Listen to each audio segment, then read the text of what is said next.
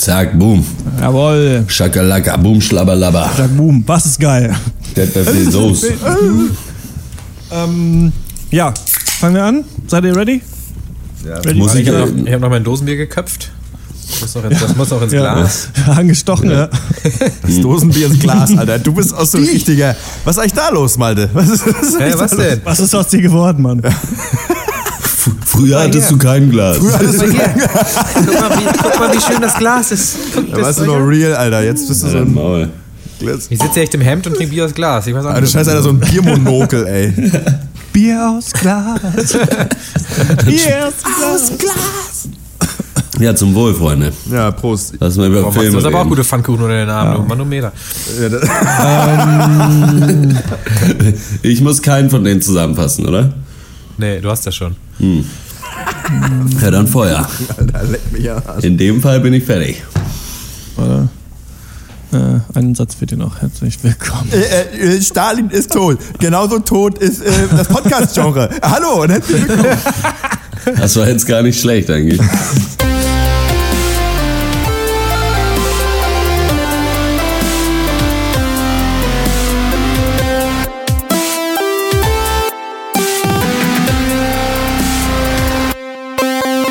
Man kann mit dummen Typen gut bumsen, aber ich würde mir persönlich von denen keinen Podcast anhören. Deswegen spreche ich jetzt mit äh, verdammt smarten Boys über I, Tonya und äh, The Death of Stalin. Hallo und herzlich willkommen zum 137. Pencast. Wir hassen Filme. Und hier kommt er schon reingekurvt. Max Ole von Raison. Äh, hallo, aber 187. 187 Pencast-Bande ist das Stichwort. Stimmt, ja. Ja. Stimmt, genau. War, äh, war Ja, da- bumst trotzdem mit uns. Sehe ich, da, sehe ich da etwa den dreifachen Axel von Horst Lukas Diesel?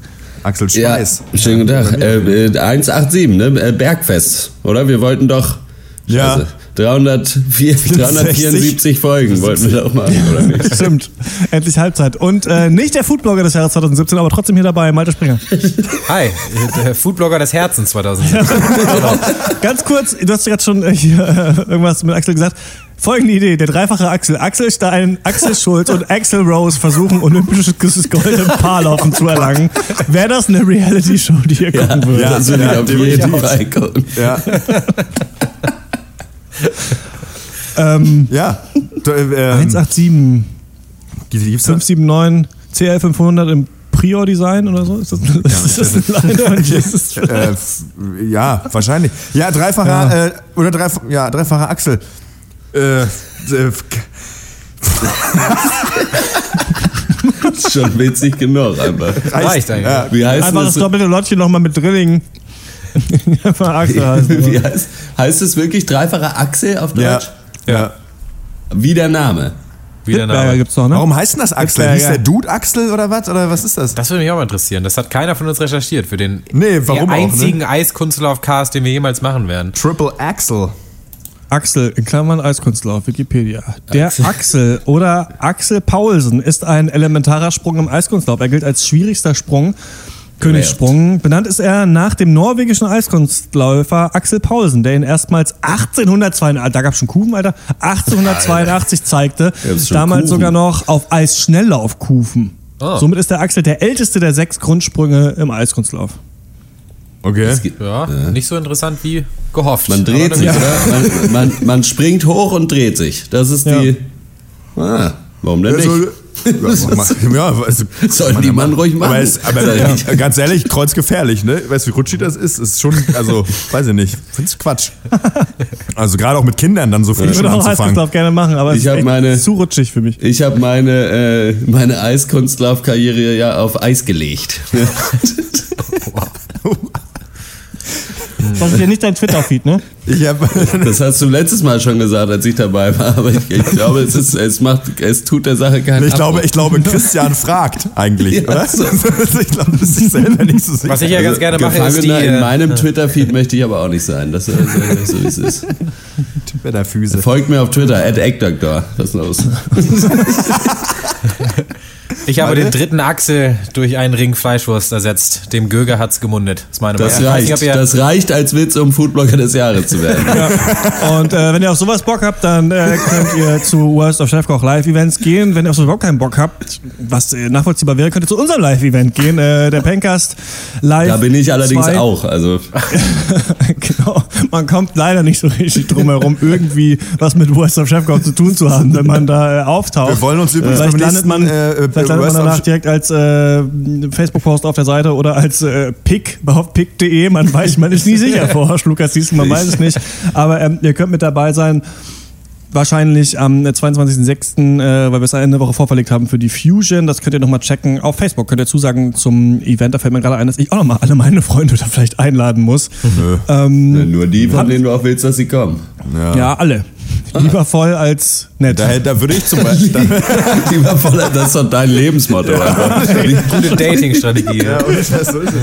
Ja, das ist das äh, Straight Eye for the Straight Guy, glaube ich, von Christian Alper. Die jetzt immer gucken sollen, Christian, im Urlaub. Aber gut, das ist ein Stories für andere Tage. Ja, diese Queer Eye Show, ich, würd- ist mir jetzt, ich habe da ein, über einige Leute gehört, dass sie da jetzt an, da, da am gucken sind. Das muss ja ein tolles Ding sein, da, was du da geguckt hast, Malte. also Wahnsinn. bitte guck das nicht. Das ist Nee, auf ein kein- tolles ey, Ding. Digga, auf keinen Und Fall. wenn es am Ende wieder Pferde. heißt, dass Malte schlechte Serien empfiehlt, dann will ich, also auf dem Hügel von Queer Eye will ich nicht sterben. Muss Nee, ich was sagen. ich mir Also lieber angucke, was ich mir lieber angucke gerade, sind manchmal so aus äh, so zwischendurch, aber mal so YouTube-Videos von äh, C.T. Ali Fletcher, wenn er zusammen mit The Titan Mike O'Hearn äh, im Fitnessstudio ist und die schreien halt die ganze Zeit rum. Und dieser C.T. Ali Fletcher ist halt so, der ist halt, rennt halt wie so ein, wie so ein Priest einfach durch dieses Studio und brüllt da irgendwelche Beschwörungen vor sich hin. Das ist der Oberhammer. Es ist mega geil. Könntest du einen Film draus machen. Creed 7 oder so.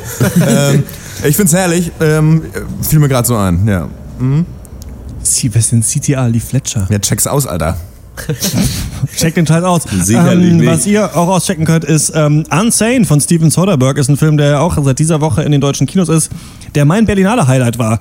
Äh, weiß ich nicht, ob jetzt, weil ich, ich bin froh, dass ich ihn schon geguckt habe und nicht nochmal gucken muss, um das nochmal zu rechtfertigen muss, weil das schon so der konsumierbarste Berlinale Film war überhaupt. Aber es geht darum, dass eine Frau äh, gegen ihren Willen in eine Anstalt äh, eingeliefert wird und damit will Steven Soderbergh so ein bisschen auch das, ähm, Die Comedy-Sendung meinst du? ja, Genau. in die Anstalt eigentlich. Eine Frau gewinnt Tickets für das Genau. deutsche da Comedy-Format. dieses äh, Gesundheitssystem in den USA irgendwie kritisieren. Der Film wurde mit dem iPhone äh, von ihm gefilmt und ist äh, sehr stimmig. Ist so ein wieder mal so ein Horrorfilm für Leute, die eigentlich keine richtigen Horrorfilme aushalten können. Ich fand den eigentlich ganz cool. Ähm, wer eine längere Besprechung davon hören will, kann nochmal in unsere Berlinale Casts reinhören. Aber das Nein, wollte danke. ich nochmal kurz Der Film sagen. wurde sogar auf drei iPhones gedreht mit drei unterschiedlichen Linsen, die da vorgeschraubt wurden. Und der O-Ton äh, Steven Soderbergh passt alles in einen Rucksack. Ich glaube, das ist die Zukunft. Habe ich letztens gelesen, ich ganz herrlich. Na bitte. Dose Und Linsen Linsen auch. ist fast wie Also, in der Gulaschkanone, ne? Ja. Dosenbier, passt auch in den Rucksack. Ich glaube, das ist die Zukunft. was ist, wenn einer, ja, wenn, wenn, wenn einer anruft, ist auch dumm eigentlich. Dann. Kein Schwein. Und dann musst du halt hochkant bei der Film, ist ja kein Problem. Ja nur mit dem Ohr in Richtung Szene. Das haben die nicht zu Ende gedacht. Das ist total dämlich, Alter. Ohne Scheiß. Hör mal auf. Ich habe nicht mal ein iPhone, Alter. Er hat drei. Wo ist, wo ist das gerecht? Ja, das ist auch Konsumgesellschaft, ne? ganz ehrlich. Also wie, was für ein Wichtigtour. I, iPhone, also für mich zählt nur noch iTonya. Wow. Na gut.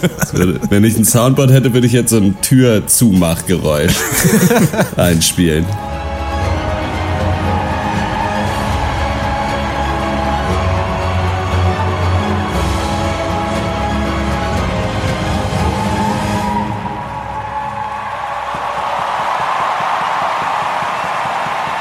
Absolute Weltklasse.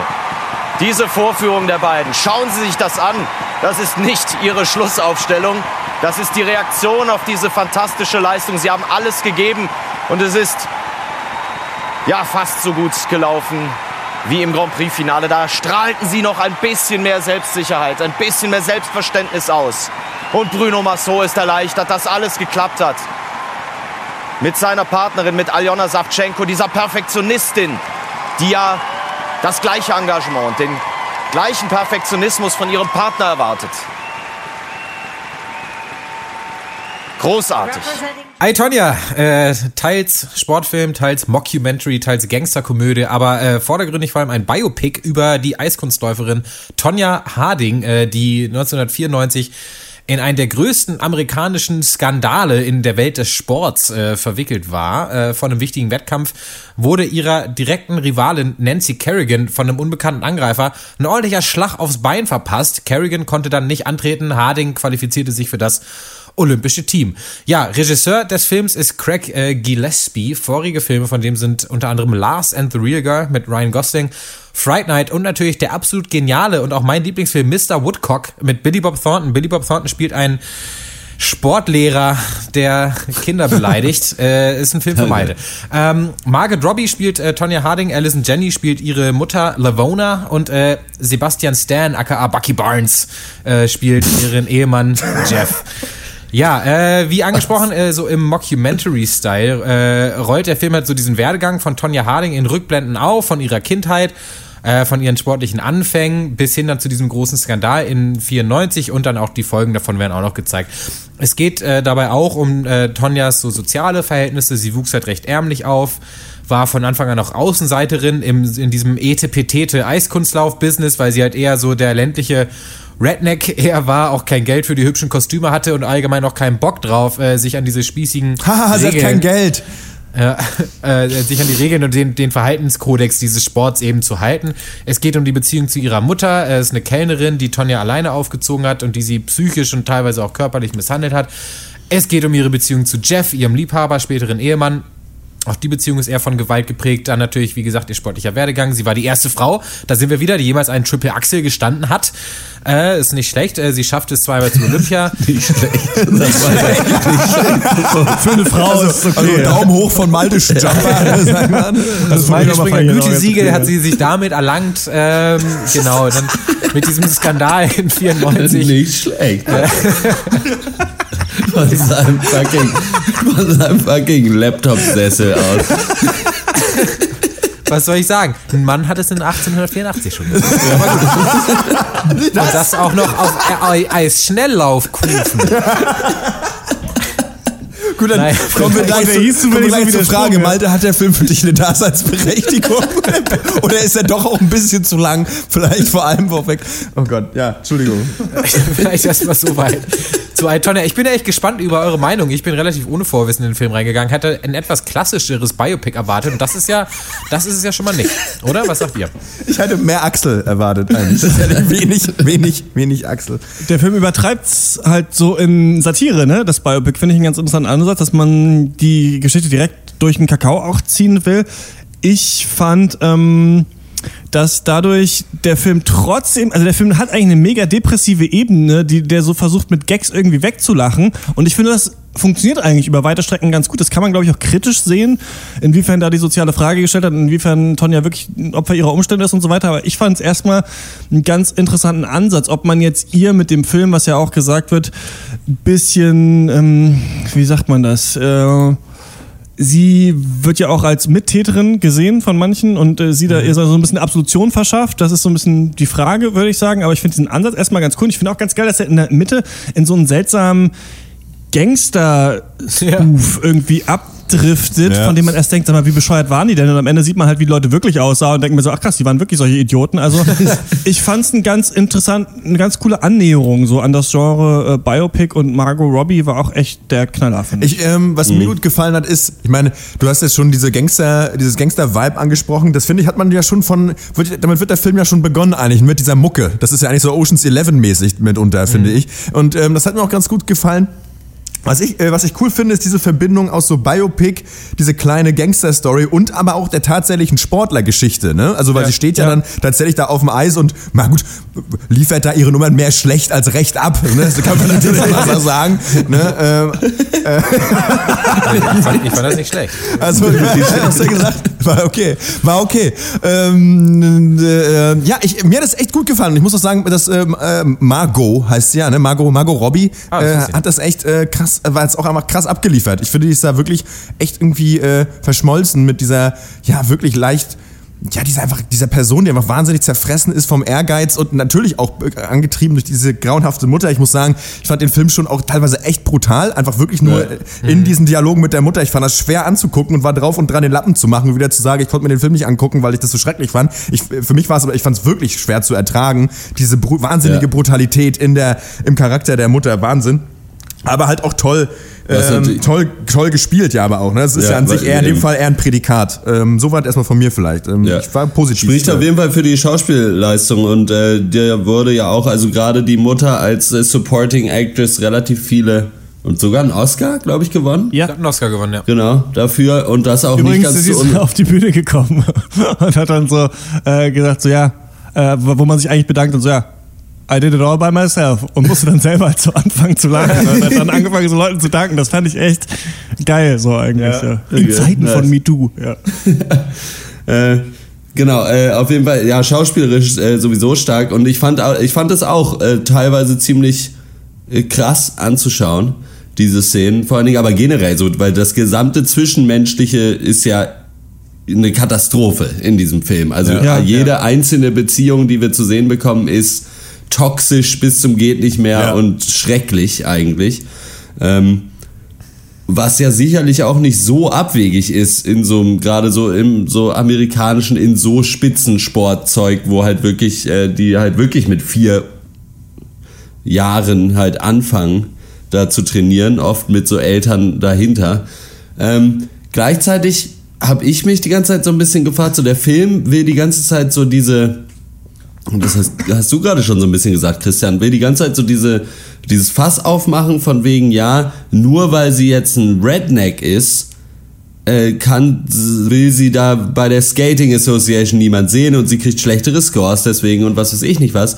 Gleichzeitig macht sich der Film doch selber aber auch über die Redneckigkeit von diesen Leuten lustig. So, also das hat mich so ein bisschen verdutzt. Also ich we- weiß nicht so genau, was dieser Film mir dann noch sagen will oder wofür dieser Film da ist, weil es ja schon, es wird ja sicher schon auf irgendwie auf Kosten dieser Leute, die also sich auch herrlich dumm verhalten haben, muss, muss man schon mal sagen, äh, aber trotzdem auf deren Kosten irgendwie lustig gemacht und gleichzeitig versucht der Film mir aber zu sagen, f- Ja. weiß ich nicht, Ich so weiß nicht, ob sich der Film Nee, über die. Charaktere lustig macht. Das würde ich, glaube ich, eher nicht. Ich glaube, der Film Ach, lässt komm, sich gar nicht so dieser- richtig. Der Kumpel da von ihm, der sich selber für den Bodyguard hält. Ich Ja, meine, aber der hast du ist den am Ende gesehen? witzig. Der, ist, der war genauso.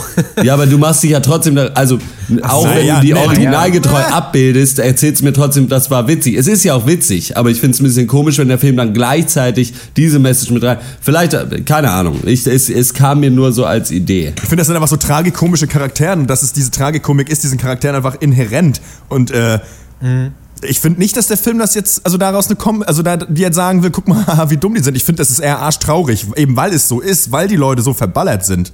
Ähm, Ja. und das halt echt ist. So, Ich finde auch nicht, Malte. dass es komplett so ins Lächerliche abdriftet, so ins über die Leute lustig machen. Für mich hat der Film vor allem gezeigt, wie viel es dann doch wert ist, halt coole Charaktere in prägnanten Szenen mit flotten Dialogen so mal aufeinander losgehen zu lassen und das auch eben mit Worten und auch teilweise mit Fäusten. Ähm, es hat meinen Humor dabei auch gut getroffen. Ich war echt schnell drin. Aber wie gesagt, für mich driftet es nicht so, obwohl der Film natürlich extrem äh, auf Humor ausgelegt ist, nicht so ins Lächerliche. Aber das ist für mich eigentlich so auch die Kunst, die wir auch in Three Billboards schon so ein bisschen gesehen haben. Nämlich richtig gute Gags, die aber aus den Charakteren selber entstehen, aus den Ja. gezeigten, aus den Personen, aus der Geschichte und nicht so obendrauf geklatscht sind. Also, dass man so gleichzeitig denkt, haha, guck mal, die Assis, die dummes Zeug machen, aber auch, hm, ich verstehe auch, warum sie dieses dumme Zeug machen und die armen Leute, dass sie gezwungen sind, so dummes Zeug zu machen. Und äh, da, diese ernste Ebene ist ja da, da, trotzdem auch noch drin. Äh, allgemein, es ist unglaublich hektisch, der Film, aber eigentlich in, in einem ganz guten Sinne fand ich ihn irgendwie hektisch. Äh, er springt echt von hier nach da, nach dort, ähm, hat wenig Längen, fand ich. Äh, ich hat, hat mir echt super viel Spaß gemacht. Vor allem, weil ich auch das Gefühl hatte, dass diese Machart, also dieser echt wilde Mix aus verschiedenen Themen, Stories, Genres, eigentlich gar nicht so gut hätte funktionieren dürfen, wie er es dann aber irgendwie doch getan hat für mich am Ende. Ja, fesselt einen schon, ne? Und kriegt einen auch, ähm, Max hat es, glaube ich, gerade schon angesprochen, auch irgendwie bei den Sportszenen dann. Das ist ja, ich Ja. bin ja selber der totale Sportmuffel, vor allem beim Schauen auch. Also mich interessiert ja eigentlich gar keine Sportart richtig. Aber im Sportfilm möchte ich die Begeisterung dann spüren. Ne? Das hat zum Beispiel dieser Rush total gut geschafft, finde ich, mhm. eine Begeisterung für Formel 1 zu wecken, obwohl das ja wirklich das, wenn wir ehrlich sind, das allerlangweiligste der Welt ist, so, ne? Formel 1.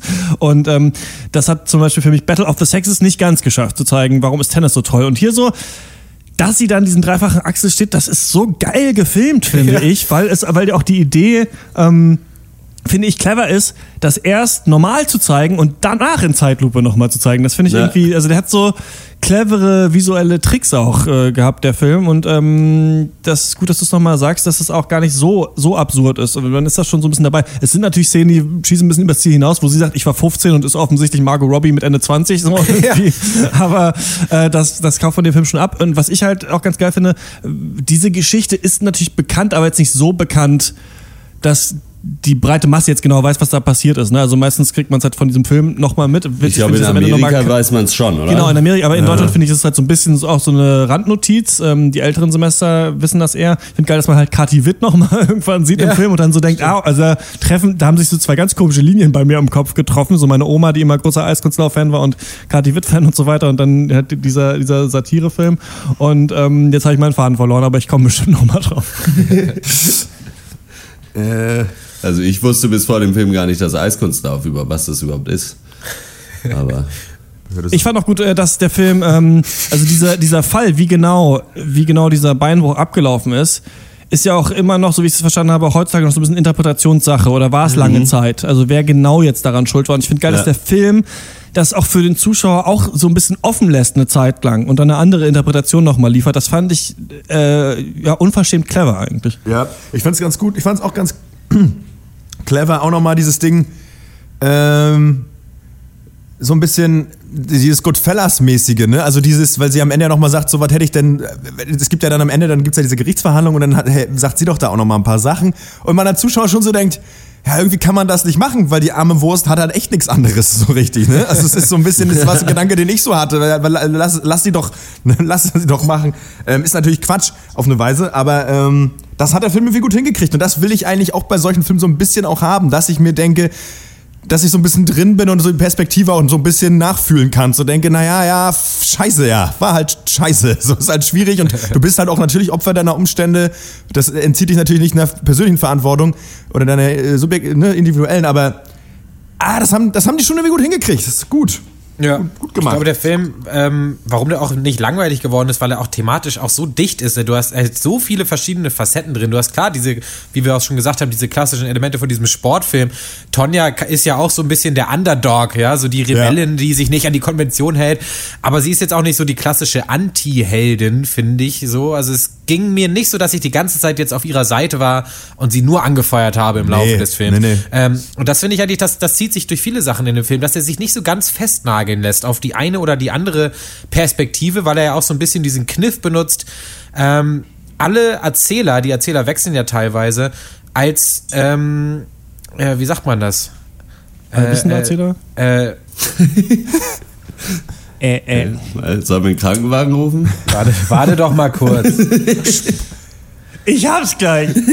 Dass ja alle Erzähler, die, die wechseln ja auch teilweise als, als, als, unglaubwürdig einführt. Es wird ja, äh, es wird auch teilweise mit der vierten Wand gebrochen und die Leute reden mit den Zuschauern selbst und sagen dann, ja, aber das hat er jetzt gesagt, das musst du jetzt nicht unbedingt glauben, ja. was du gleich siehst. Und äh, das ist teilweise, glaub, fand ich das ein bisschen zu dick aufgetragen. Das war nicht echt schade. Gut, ja. das kurz, kurz einzuhaken, das hat mich echt rausgerissen, fand mhm. ich unnötig, äh, hatte ich ganz vergessen jetzt, äh, dass das passiert ist in dem ja, Film. Da dachte ich mir so, ah, da, da ist er sich ein bisschen zu selbstsicher äh, in seiner Macher. Das soll so witzig sein irgendwie, aber es ist halt irgendwie so, ja, hm, geht so. Ich was ich ganz okay fand, waren die Szenen, wo sie in den normalen, also du redest ja jetzt davon in diesen äh, Fake-Interviews quasi, wenn sie dann kommentieren mhm. auf das, was die anderen gemacht haben, fand ich auch ein bisschen überflüssig. So hätte es nicht unbedingt gebraucht, so dass dann halt irgendwann die Mutter nochmal mit so einem Einspieler kommt, so was, jetzt wird hier mein Charakter aus der Story rausgefaced, was soll das denn?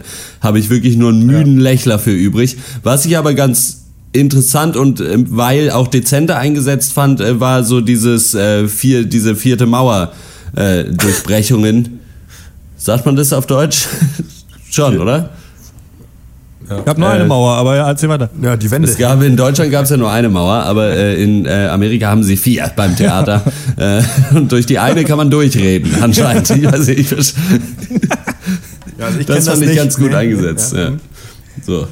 Naja, ich finde es schon, ich fand ähm, dieses, ja, das hat auch nicht so gut gefallen. Das ist mir dann ein bisschen zu ulkig. Ähm, dann noch gepaart mit dieser flippigen, äh, funky Mucke. Dann denke ich mir auch immer mal, okay, Leute, ist jetzt, ist jetzt gut, so kommt mal runter, so ist jetzt Ja. in Ordnung. Ähm, Ah, als, aber dieses Element, dass die Leute so sagen, naja, den Scheiß braucht ihr jetzt erstmal nicht glauben oder so, fand ich ganz okay, weil das zeigt, soll ja auch, finde ich, so ein bisschen auch zeigen, diese, dass die Leute natürlich auch so ein bisschen, gut, wir von außen sagen, oder ich von außen sagen jetzt so ein bisschen verblendet sind, weil ich glaube, es gibt ja auch oft diese Szenen, die so sagt, ja, keine Ahnung, die anderen sind halt schuld. So, dafür konnte ich jetzt aber wirklich nichts, dafür konnte ich jetzt aber wirklich nichts und Ja. ähm, das ist ja so ein bisschen auch ihre Attitude und das kommt sicherlich auch daher, dass quasi das immer so ein wichtiger Punkt war, wahrscheinlich ihrer Mutter gegenüber, immer klar zu machen, dass sie an irgendwas irgendwann mal nicht schuld ist und da möglicherweise, dass man sie irgendwann mal irgendwo mal aus der Verantwortung ziehen kann. Ähm, ja, fand ich eigentlich okay, aber hätte man vielleicht nicht fünfmal machen müssen. Denkt ihr denn, dieser Film tut Nancy Kerrigan Unrecht, weil er ihren Beinbruch in so einem Comedy-Film irgendwie ein bisschen abfeiert, der von zwei Dullis begangen wird? Ist das Ich eine habe mich nicht in die Debatte? Psyche von Nancy Ja, Kerrigan ist eine. Debatte auf jeden Fall. Also sie hat sich, glaube ich, auch gar nicht dazu äußern wollen. Sie sagt, sie has, ähm, hat sich jetzt davon wegbewegt und Wie sowas. ging das denn bei der weiter? Also für, war für ihre Karriere dann vorbei oder konnte sie irgendwie Die paar haben noch Jahre mal diesen einen, glaube ich, diesen einen Wettbewerb da beide gemacht und dann ja auch beide, glaube ich, nichts mehr getan. Genau, Tonya Harding, weil sie gebannt wurde und, und Nancy Kerrigan hat dann, glaube ich, einfach äh, das weitergesucht so ein bisschen, ja. Okay. Nach dieser großen Olympia-Sache. Ja. Ich finde, der, der Jetzt hat Film halt, also sie, sie, sie äußert sich halt nicht, währenddessen Tonya Harding wohl diesen Film jetzt auch wieder als Sprungbrett benutzt, weil es jetzt öffentliche Aufmerksamkeit äh, gibt. Und Gott.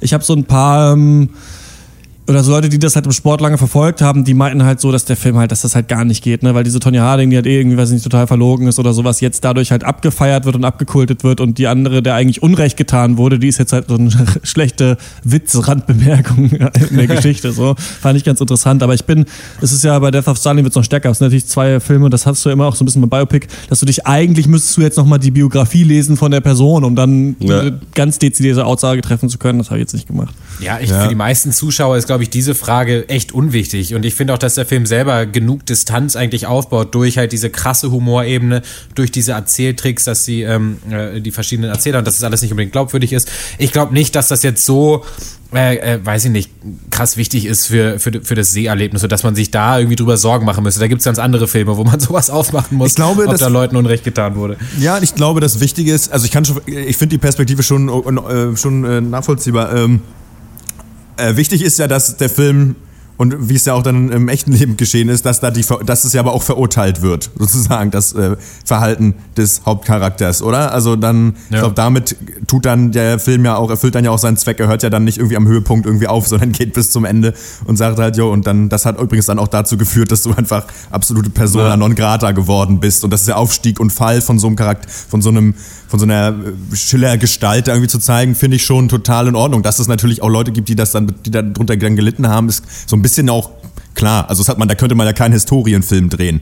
Also da, weil, weil die Leistung der deutschen Soldaten beim Soldaten James Ryan total geschmälert werden. Also zum Beispiel, finde ich, also es ist äh, völlig. Ähm, ich mache jetzt schon mal die Be Bewertung, dann könnt ihr noch Sachen sagen, die euch zum Film einfallen. Ähm, deswegen hast du Bucky gesagt. Ja, Sebastian Stan, ne, der Bucky Winter Soldier spielt, ist da Der ihr, Winter Soldier, ihr habt ihr das- nicht gecheckt? Na gut. Was?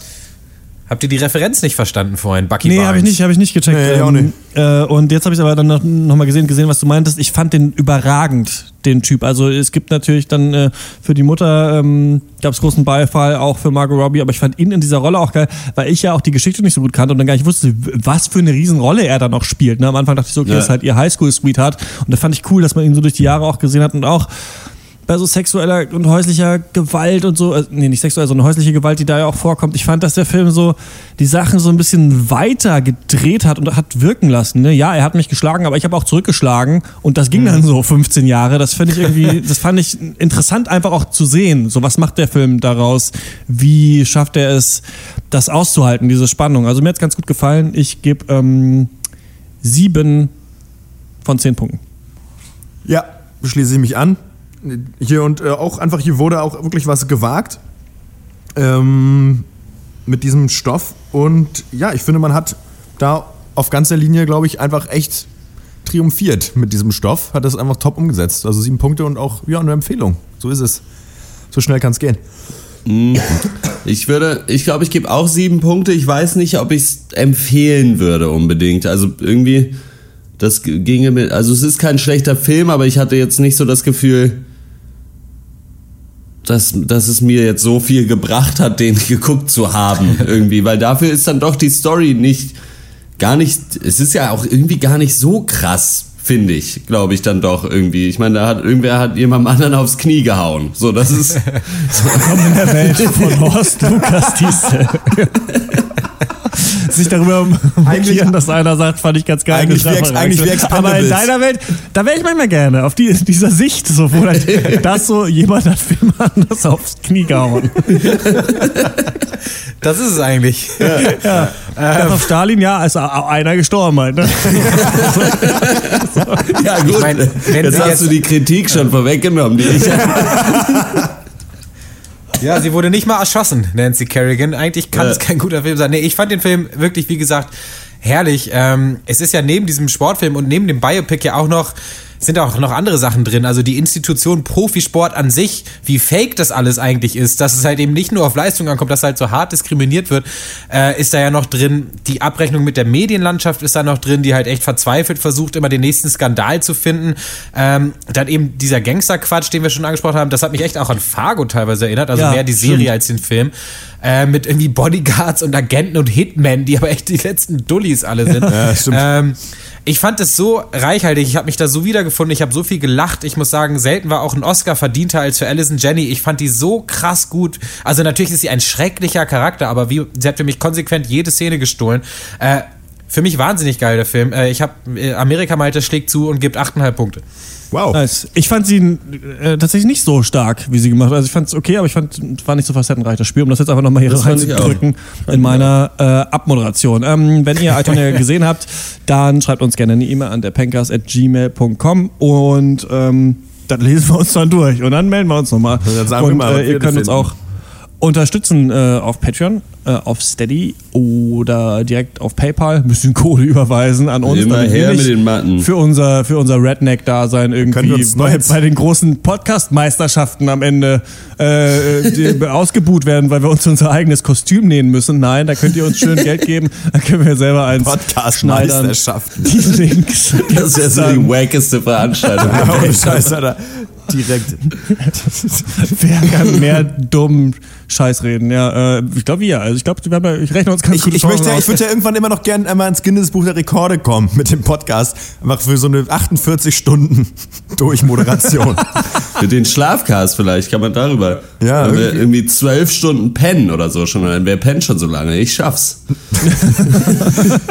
ja, äh, wer pennt lange? Stalin. Äh, Ja, Ja. genau. Und das ist ein super Stichwort, denn jetzt geht's ja, jetzt geht's ja auch genau um Death auf Stalin.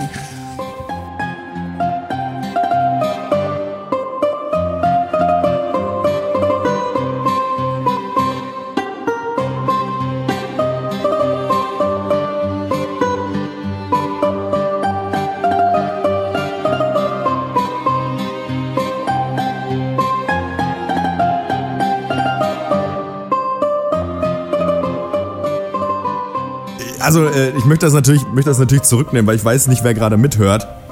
Stalin hat natürlich viel gearbeitet, wenig geschlafen, war ein, Ka er war ein Karrieremann.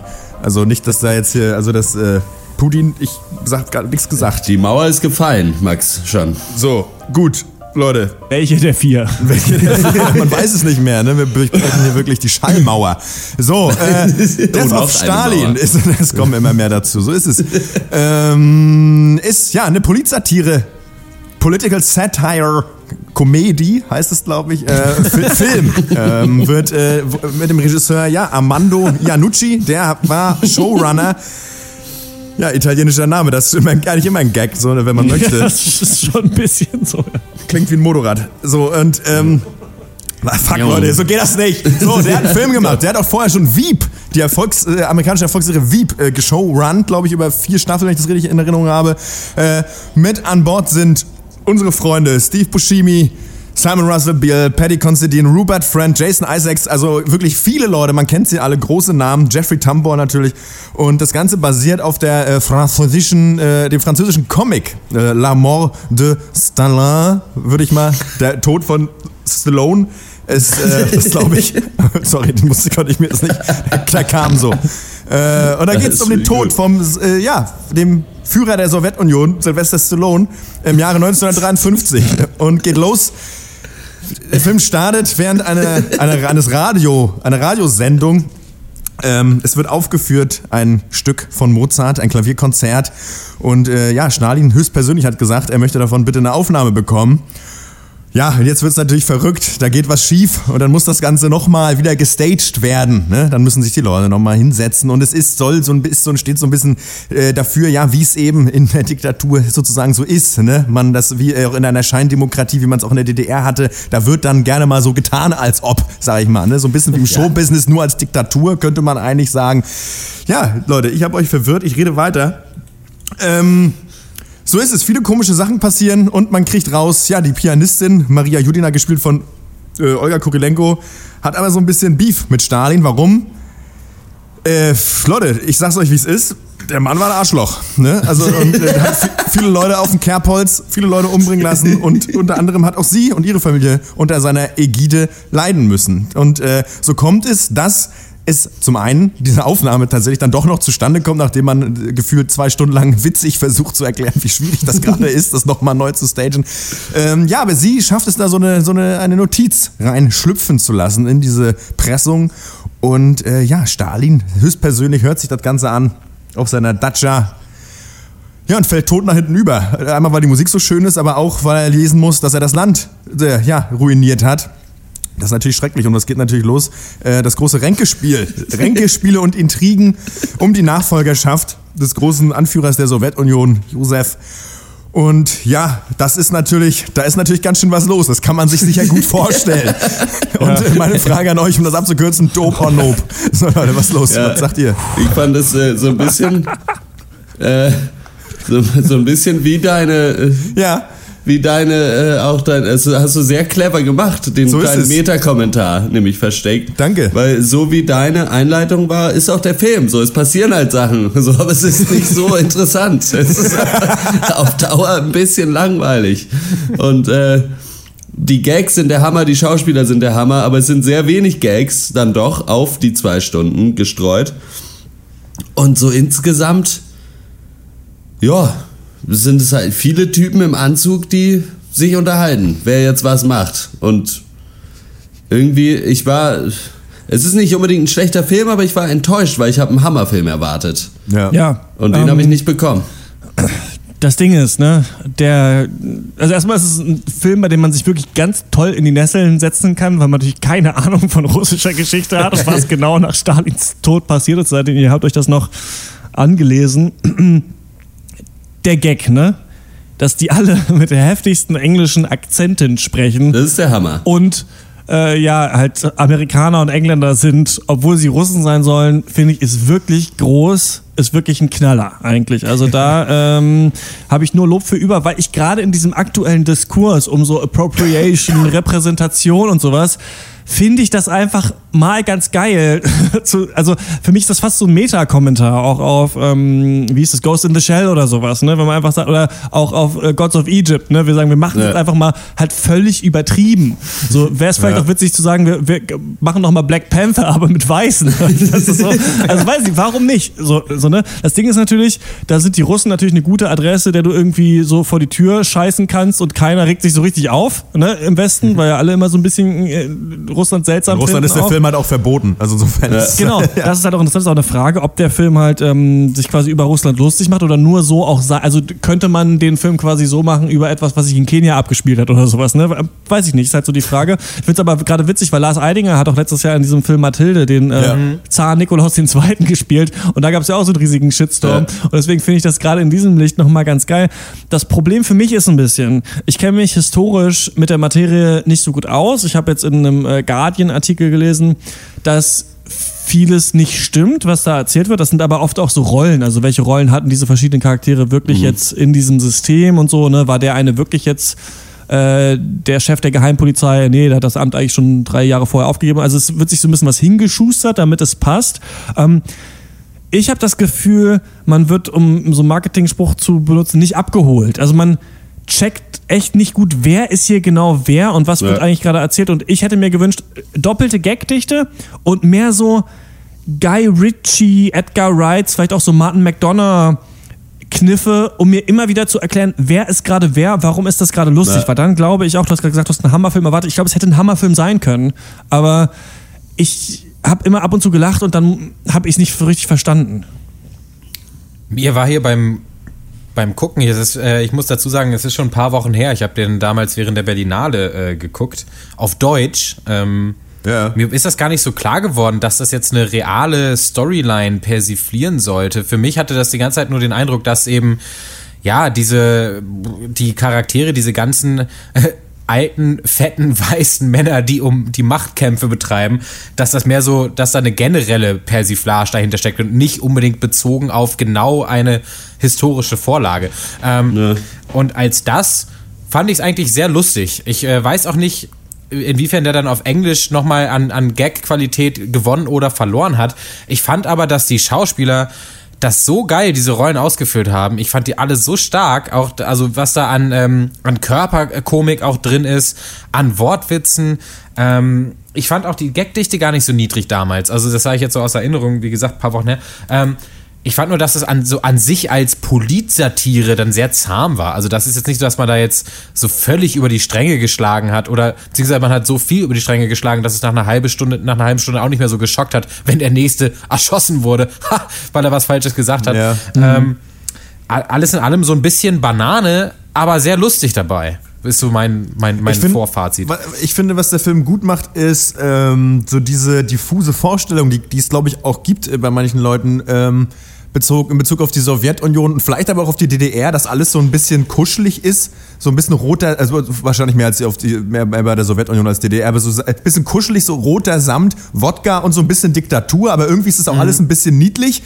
Und der Film, finde ich, kriegt es gut hin, diese Stimmung zu erzeugen und dann zwischendurch sterben halt Menschen. So, und das äh, kriegt Ja. er irgendwie ganz gut hin, so eine eigenartig habe ich nachgelesen, skabröse Stimmung äh, zu, äh, zu, äh, herzustellen. Oder man könnte auch sagen, so ein bisschen so das Gefühl, oder ich würde es beschreiben, ich habe es mir als in einer Notiz stehen, eigentlich stehst in so einer Leichenhalle und manchmal erzählt einer einen Witz und eigentlich so, du bist eigentlich kurz davor, laut loszulachen. Aber dann merkst du, ah shit, irgendwie, irgendwie haut's nicht hin. Das finde ich ganz geil, dass, wenn es um den Humor geht, der Film immer so anteast, dass gleich ein Hammer-Gag kommen könnte, aber er will halt auch nicht zur kompletten Comedy werden und will, glaube ich, auch die großen, witzigen Momente auch nicht und bricht, setzt Ja. dann davor immer wieder ab. Und das finde ich, das erfüllt natürlich nicht unbedingt den, den Spaßvogel in mir mit Freude, aber ich finde das, dass man das stilistisch so gemacht hat, künstlerisch echt stark. Auch jetzt mal unabhängig von meinen Präferenzen. Ich finde das schon krass eigentlich. Also ich, und äh, das trägt wirklich zu dieser Grundstimmung bei, die diesen Film zieht, die schon so ein bisschen horrormäßig eigentlich ist. Ähm, auf eine Weise. So. Ich glaube wirklich, äh, was Christian schon gesagt hat, dass das Hauptproblem für mich wirklich war, dass ich einfach nicht wusste, wer jetzt genau was will.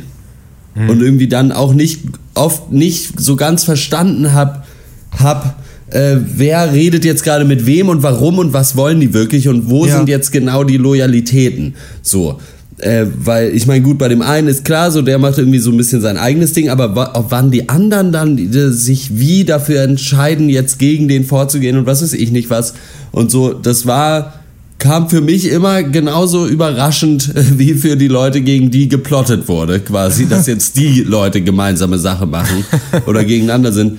Weil es halt echt, es sind halt, wie viele Leute sind da in diesem Zentralkomitee? Acht oder so? Ja. Und die kriegen alle einmal kurz einen äh, Freeze-Frame mit Name und Ja, äh, das, da dachte ich auch so, ah, okay, da hätte ich jetzt schon mir Notizen machen müssen, wohl. um ja, noch genau. zu wissen, das wird halt ja. einmal ganz kurz eingeblendet, ja, okay, das ist halt irgendwie der, äh, was weiß ich was, Verteidigungs-Heini oder so und dann war's das so. Und danach, die reden sich auch immer dann mit äh, ihren Vornamen nur an und so und irgendwie es geht so ein bisschen alles in einem Brei unter und deswegen versteht man, glaube ich, in der zweiten Hälfte auch viele der Gags schon gar nicht mehr. Eventuell. Ja. Weiß ich nicht genau. Das fand ich ein bisschen schade, weil an sich ist an dem Film nicht so viel auszusetzen. Der sieht irgendwie gut aus, diese ganzen Uniformen und so sehen irgendwie, ich weiß nicht, ob, das, ob die realistisch sind oder so, aber es sieht auf jeden Fall gut aus. Es Das sieht auch aus, als ob es, ist das Setdesign ist der Wahnsinn. echt der Knaller, ne? Das muss es sieht so sagen. aus, als würde es wirklich in dieser Zeit spielen und so. Also da ist schon vieles richtig gemacht.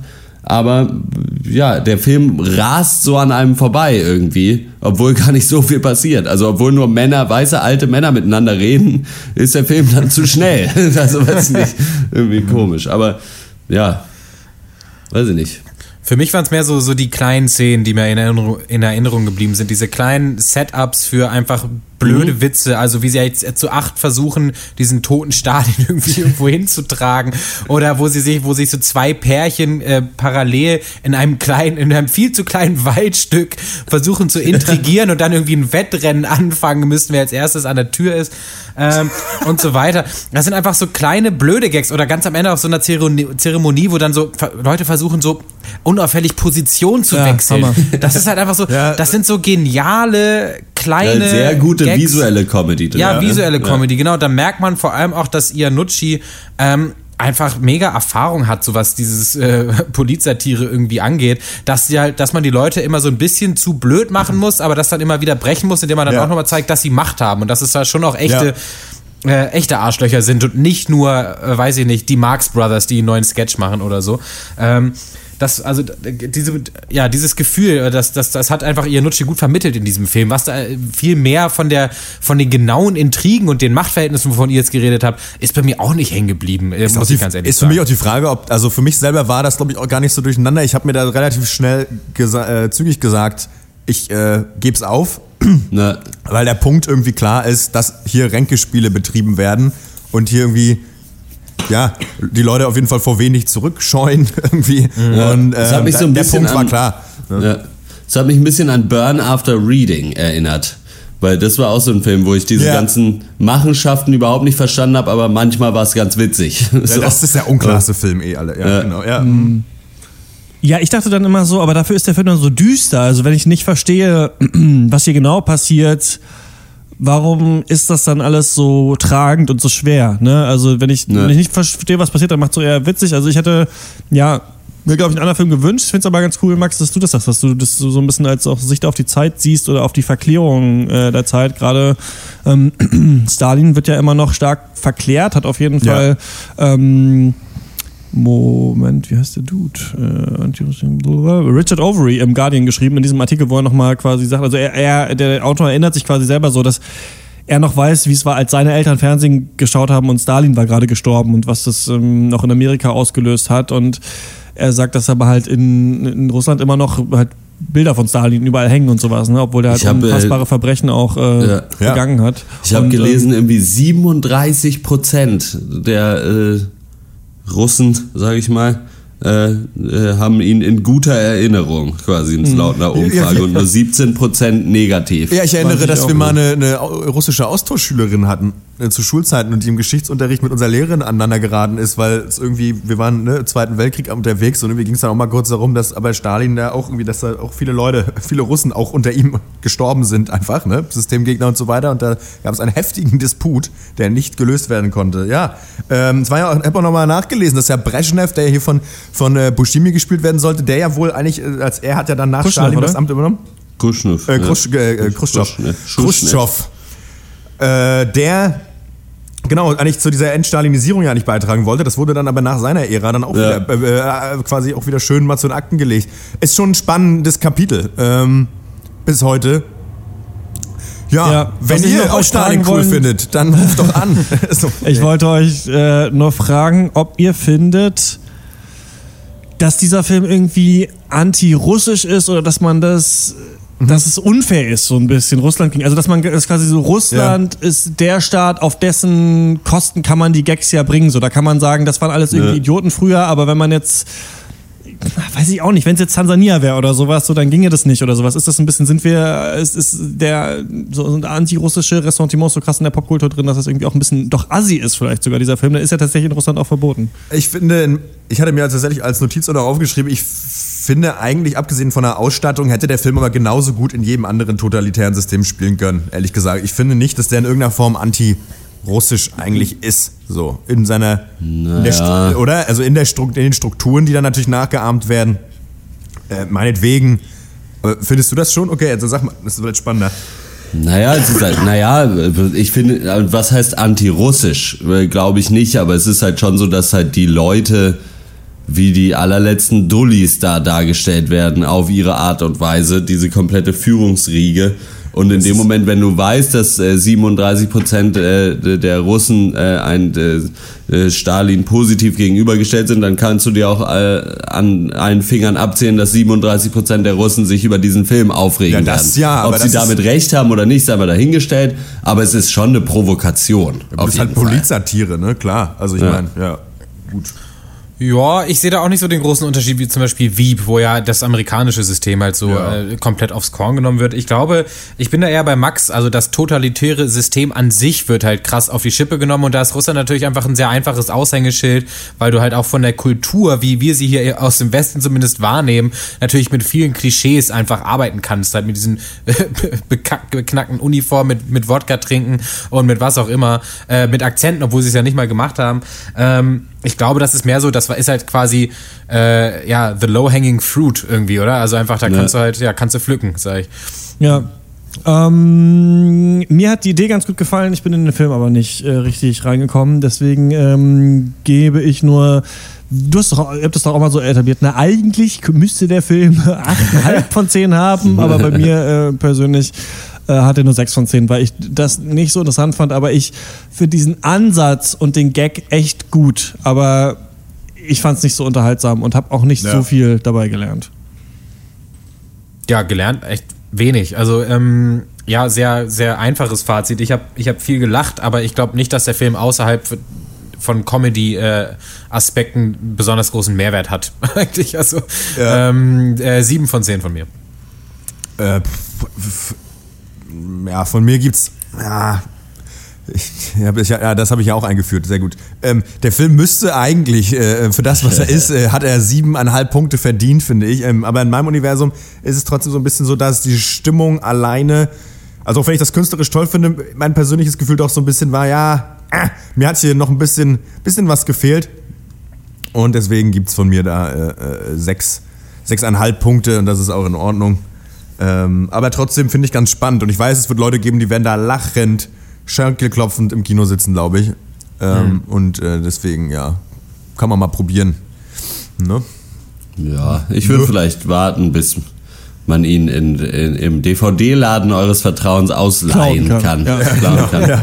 Klauen oder ausleihen bei, wie, wie heißen die? Blockbuster. Blockbuster zum Beispiel. Äh, ja, muss, ah, puh, ja, guckt ihn, macht auch, was ihr wollt. Guckt ihn euch an, guckt ihn euch nicht an. Ich finde ihn so mittel. Ich gebe 6 von 10.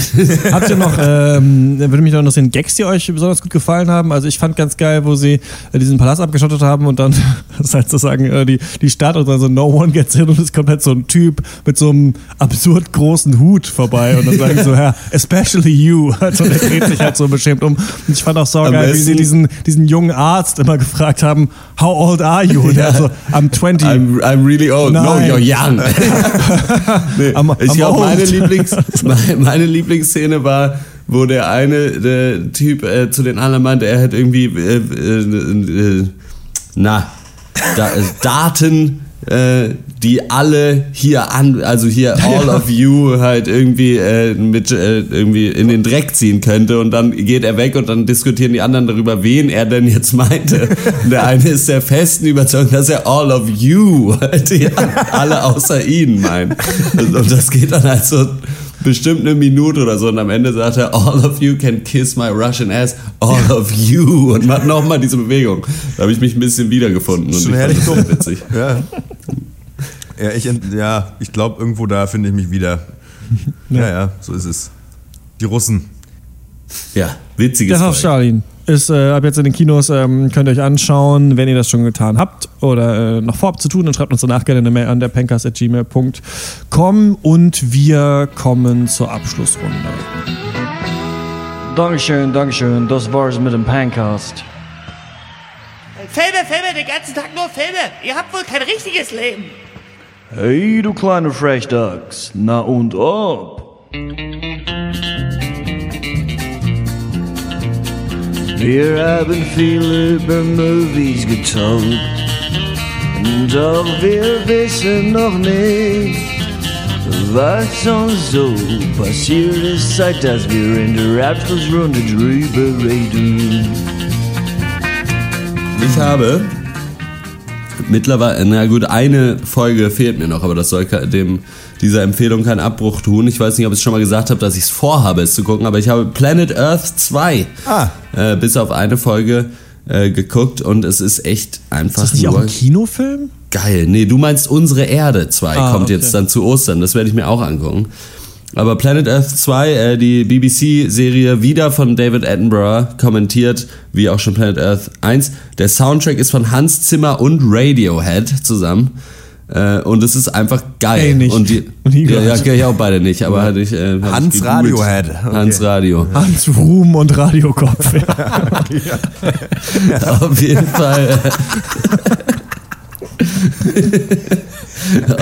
Auf jeden Fall ist es echt der Wahnsinn. Also die haben ja diese zweite Staffel gemacht, weil sie gesagt haben, okay, es gibt so viel geile Kameratechnik und bessere Kameras und Drohnen und was weiß ich was, dass wir einfach dasselbe quasi nochmal machen können, bloß halt in tausendmal geiler.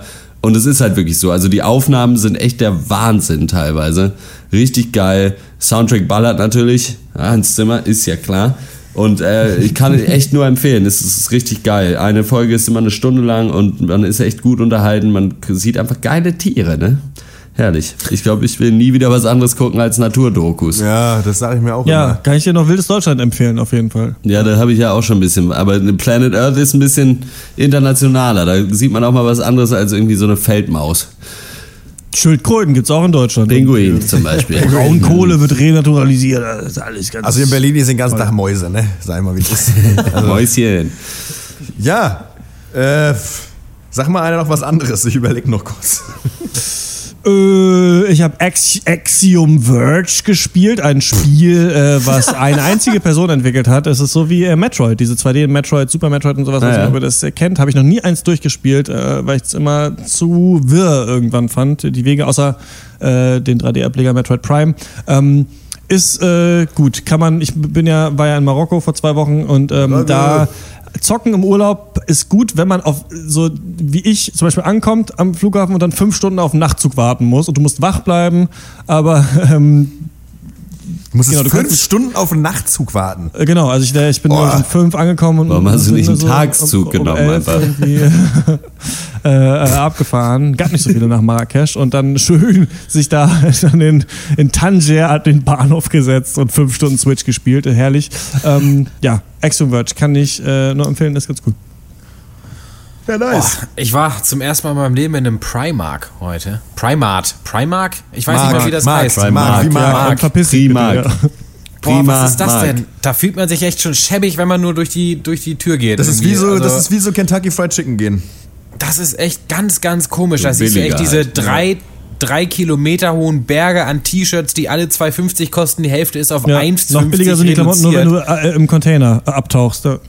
Das ist echt so, weiß ich nicht. Also wenn du Pech hast, ist da noch ein kleines Kind dazwischen, das das genäht hat. Also ach, ganz widerliches Gefühl. Ich habe mir dann trotzdem eine Hose gekauft. 11 Euro, yes! 11 Euro für eine Jeans. Kann man Äh, nicht Nein sagen. Äh, Doch. Ja, kann man. Doch, da kann man wirklich Nein sagen. Wo ist? Na mein- gut, wo aber komm Leute, wir H&M, mit unseren H&M-Shirts können auch die Fresse halten. Also muss man auch mal sagen. Äh, tatsächlich wohl, also gut, ich weiß ja nur, äh, ich, einer hat sich mal, ähm, kannte ich, die war in Bayreuth, hat mit mir studiert, die hat sich äh, tatsächlich dann so mal verschiedene Fabriken angeguckt äh, in Bangladesch und Ja. äh, die schlimmsten sind tatsächlich nicht H&M, also irgendwie äh, sind Ja. nicht so schlecht. Nee, das ist, ähm, ich, Aber ja, ich, klar. Ich, ich muss dafür auch äh, die nächsten Tage Abbitte leisten. Das ist mir auch bewusst, aber ich habe trotzdem eine Hose mitgenommen. Einfach, das ist diese westliche Breitärschigkeit. Man weiß, dass es scheiße ist, aber dann so, aber Hast du auch eine Sache. Hemd gekauft oder nicht? Du eine Sache erstmal geht. für 1 Euro so Pankersbeutel, finde ich. Nähst, die nähst du. Ähm, aber ganz ehrlich, das ist so wie Heroin. Einmal und nie wieder, sag ich mal. Also das, ähm, kennt man ja. Das kennt man ja, das ne? funktioniert so gut. Man, nach, man muss es einmal machen und dann ist einem dann richtig Versuchst du bewusst, uns wie scheiße durch es die war. Blume zu sagen, dass du jetzt süchtig danach bist, im Primark einzukaufen. Nee, aber mein Dealer hängt halt rum und ich brauche mal Dealer. Okay. Zwischen den Kleidungsstücken. Wenn du aufpasst, triffst du eine Nadel. Ja, äh, ich habe so ein neues Hobby entdeckt. Einfach abends spazieren gehen. Herrlich, sage ich euch. Das ist richtig schön. Äh, weil man muss, das Problem ist, wenn man, wenn man äh, Alkoholpause macht, man hat abends nicht viel zu Nicht. tun. Man hat Brand. Das Ding ist, man, ja, du, hast, das Ding ist, du musst dich halt verarschen, weil eigentlich hast du halt Durst. Ne, das ist klar. äh, du musst was machen. Du musst tätig werden. Und das Ding ist, man hat halt nicht immer Bock, dann irgendwie noch so, so semi-produktiv irgendwelche Ideen zu sammeln, denkt sich, man muss was anderes machen. Und dann geht man halt los, wenn man nicht Leute mal trifft oder so, dann geht man halt los und spaziert und hört sich einfach Mucke an. Aber das ist halt eine gute Gelegenheit, einfach mal wieder so ein Album oder so durchzuhören, merke ich. Weil ich habe zu Hause nie Bock, Ja. mich hinzusetzen, aktiv Mucke zu hören. Aber wenn man so ein bisschen spaziert, dann macht man noch ein paar Meter. Ne? Das ist ja auch immer so ein Ding, eine Sachen Ja. zählbar machen. Hast du auf dem Telefon, kannst du gleich gucken, ach guck mal, jetzt bin ich hier acht Kilometer zu spaziert. Auch das ist ja aber auch nicht so wenig. Gesund ist ja auch tolle Sache. Ne, ist eine schöne, schönes Hobby, was ich da entdeckt habe. Auf dem Weg kannst du mal ein Eis essen. Schön Eisi. Ne? Was ich merke ist, äh, ähm, wenn man kocht oder sowas, einfach mal wirklich mal äh, nichts daneben anhören oder anmachen oder sowas. Man Ja. kocht dann schneller. Also das klingt jetzt wirklich dumm, aber äh, man denkt immer, man kann Multitasking, aber eigentlich kann man das nicht. Also wenn man einen Podcast hört und dabei irgendwie aufräumt, räumt man halt fünf Stunden auf, so ungefähr. Ne? Ich weiß nicht, ob ihr das auch kennt. Ja, bei Äh, Aufräumen ja, das- im Kochen nicht. Da, äh, Genau, da bist du schnell und heiß. Schnell und heiß. Aber das Schneiden macht mir so viel Spaß, weil ich doch so ein geiles japanisches Küchenmesser habe und das geht einfach ratzfatz. Also da macht, da mache ich gar keinen an. Also müsst, da ist auch keiner da außer mir. Das bringt eh nichts. Ja. Wir hoffen, ihr macht den nächsten Pankers wieder an, wenn es wieder heißt, wir reden über Filme äh, und ihr müsst sie dann nicht gucken. Ähm, wenn ihr wissen wollt, wann er rauskommt, könnt ihr den Cast äh, abonnieren. Das wäre natürlich äh, super für uns. Oder ihr folgt uns irgendwo auf Social Media Kanälen. Wir sind auf Instagram, wir sind auf Facebook, wir sind auf Twitter. Wir heißen immer irgendwas mit Pankers. Es gibt auch noch irgendwelche komischen, verdrufften Engländer, die irgendwie ihren Techno auch unter dem Pankers-Namen hochladen. Aber das findet ihr schon Das raus. Wenn es nicht nicht um wir. Filme geht, Ja. dann sind wir das meistens. Meistens nicht, wenn es Ja. nicht um Filme und so Off-Duty-Bullshit geht. Ähm, folgt uns da mal und äh, dann würde ich sagen, das war's von uns. Bis zum nächsten Mal. Ciao. Ciao. Auf Wiedersehen. The Misfits are cult rock and roll, worshipped by a few but ignored on the whole. Meet the Feebles is a film cult classic. It's basically unknown, but some say it's fantastic. Most women that I meet seem totally unfazed, till sometimes there's somebody who seems totally amazed. I might not be in magazines as a heartthrob face, but in a few devoted hearts I found a strong fan base. I'm a cult boyfriend, not a mainstream show. I'm lonely or I'm worshipped by a lady in the know. And you're a cult boyfriend, life is always intense. They love me or they hate me, no one's on the fence. Cerebus is a cult comic book series. It's got fans, but it's never found in movies or in theories. WFMU is a cult radio station, always tuned to by a few devoted fans around the nation. For every time I couldn't get a second date or even first, why does one think I'm the best when all the rest think I'm the worst? All of those times, no one at all wanted to know if I'm really all that awesome. Wouldn't more people think so? I guess cult boyfriend is the term for me. It's always been quality, not quantity. A cult boyfriend's like a record in a bargain bin. No one knows its worth till a collector comes in.